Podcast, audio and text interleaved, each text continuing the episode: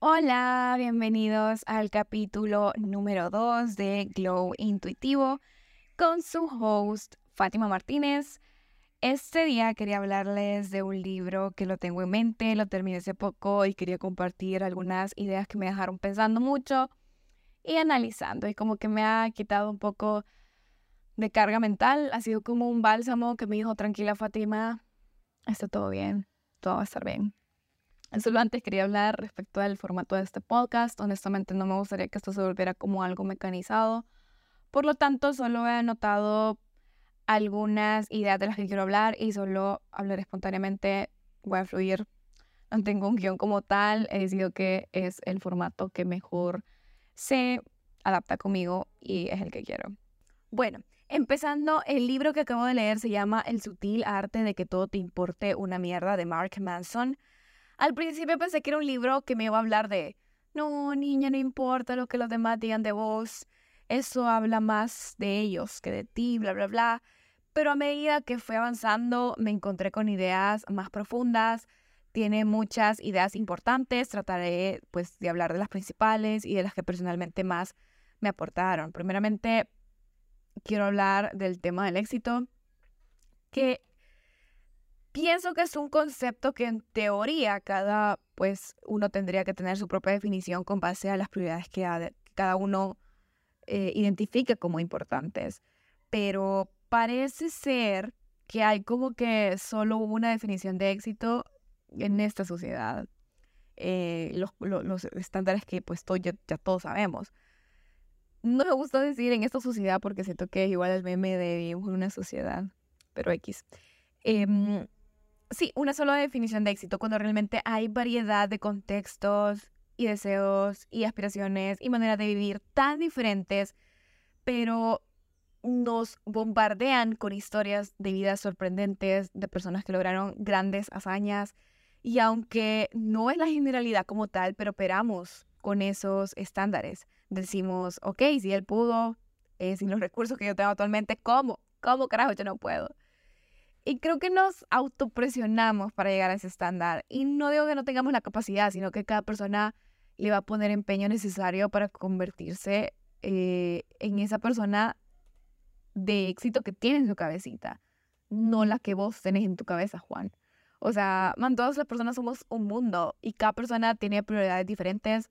Lo que para uno podría ser prioridad comprar una casa, para otro podría ser prioridad viajar por el mundo y está perfectamente bien.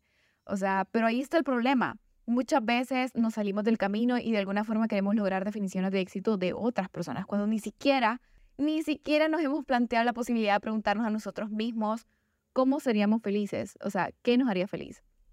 Y nos autopresionamos para llegar a esos ejemplos de éxito de eh, personas, eh, de personajes en la historia, eh, en los negocios, deportes, etcétera. Queremos ser especiales en algo. Cuando el libro plantea que realmente al final, pues todos somos ordinarios de alguna forma. Las personas especiales en algo, las que se destacaron, es porque realmente dedicaron una parte muy importante de sus vidas en eso que las hace excepcionales y le han quitado posiblemente tiempo a otras esferas de su vida. Por ejemplo, o sea, si sos futbolista excepcional, tenés que a huevo quitarle el tiempo a tu familia para entrenar si tenés.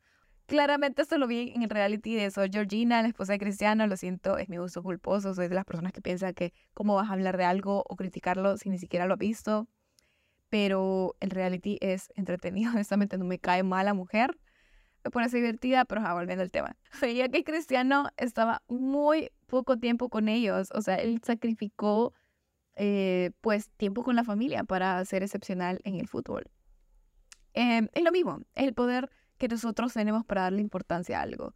Porque cuando le damos importancia a algo, dejamos de darle importancia a otras cosas. Somos personas con tiempo limitado, hay que tomar una decisión en qué enfocar nuestra atención.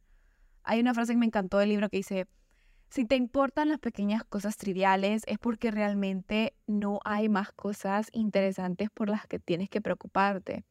Y ese sería un problema.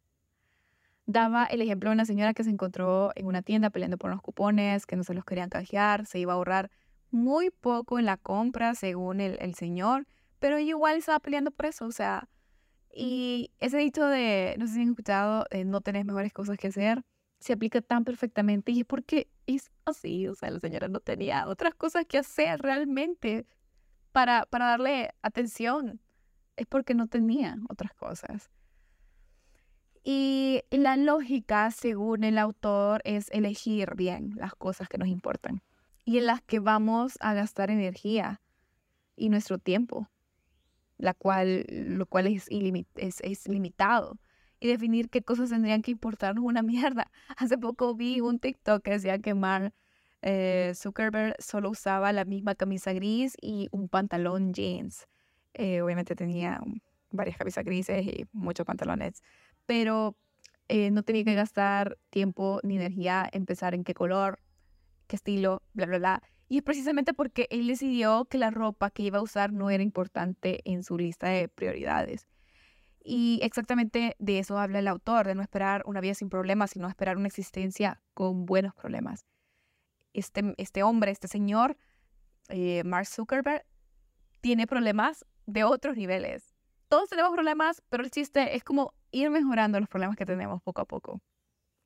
Por ejemplo, tengo el problema de tener libros de más. Entro al gym. Ahora tengo el problema de convencer a mi mente de ir al gym. O tengo el problema de no tener tiempo para ir al gym. Em, ahora bien, tengo meses de ir. Ahora mi problema es seguir yendo, no perder la constancia o encontrar, digamos, una mejor comida de la que ya consumo. Me explico, es ir teniendo mejores problemas. Y entiendo que a veces es muy difícil elegir qué cosas tienen que importarnos. Constantemente estamos con esa idea de ganar más, viajar más, tener más, ser más. Y precisamente el libro habla de que pues, los medios están diseñados para hacer que todo te importe más. Posiblemente por la estructura pues, económica capitalista que le conviene que todo te importa, porque si todo te importa hay más productos que puedan venderte yo me meto ahí a TikTok y el algoritmo que me conoce me tira cursos de yoga, podcast, animes, skincare, productos para el pelo y parece ser, y parece ser que aunque ya tenga solventada esas necesidades y yo estoy conforme con eso y estoy bien, estoy ok, quiero más. Me pasa con el skincare, probarlos, a ver si funcionan, aunque yo tengo mis productos que funcionan, ya tengo mi, mi, mi skin cycle, lo cual lo recomiendo, niñas, si me escuchan, eh, averigüen sobre, sobre eso, que a mí me ha funcionado súper bien. Pero en fin, me he observado a mí misma pensando en comprar más, aunque realmente no lo necesito. Y esto es contradiciendo a Mark, o sea, que dice que la clave de una buena vida no es que te, te importen más cosas, sino que te importen menos, para enfocarte en lo que realmente es trascendente. Y justamente me estoy acordando de una frase que escuché no sé dónde, pero em, dice que mientras más opciones, menos felicidad y entre menos opciones, más felicidad. Déjeme, déjeme buscarla. Sí, es la paradoja de la elección, un concepto desarrollado por el psicólogo Barry, bla, bla, bla, según esta teoría, tener en exceso de opciones puede llevar a sentimientos, a sentimientos de insatisfacción y estrés. Cuando hay demasiadas opciones, las opciones pueden sentirse, las personas pueden sentirse abrumadas y tener dificultades para tomar decisiones. Además, el tener tantas opciones existe la posibilidad de arrepentimiento por no haber elegido la opción correcta. Sí, efectivamente, es justamente lo que me pasa. O sea, mientras más opciones me aparecen en TikTok, más está la duda de haber elegido la correcta. Y sigo buscando a ver qué retinol es mejor, a ver qué exfoliante es mejor, entonces, creo que eso contribuye a estar sobrepensando algo a lo que yo ya tengo solución y estar gastando mi atención en algo que yo ya no necesito. Y es precisamente ir identificando estos problemitas de lo que se trata.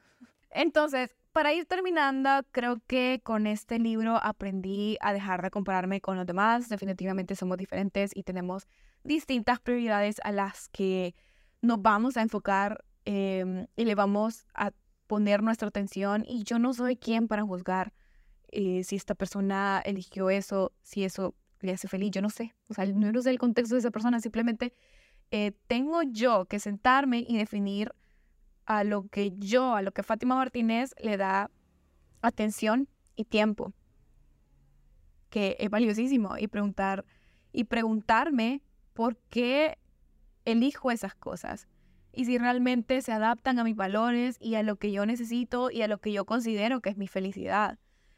Y creo que también a no tener miedo de redefinirme. O sea, con el tiempo mi concepto de éxito de hace cinco años no es el mismo de ahora. Y está bien, y es parte de crecer, Timmy. Miedo me diera no cambiar. Y creo que eso puede aplicar a, a, a, a todos. O sea, miedo no es cambiar Miedo es no cambiar.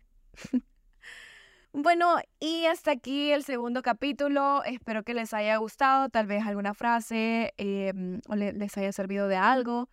Em, pueden seguirme en mis redes sociales, Fátima Martínez 96-bajo en Instagram. Me pueden seguir también acá en Spotify y nos vemos en el siguiente capítulo.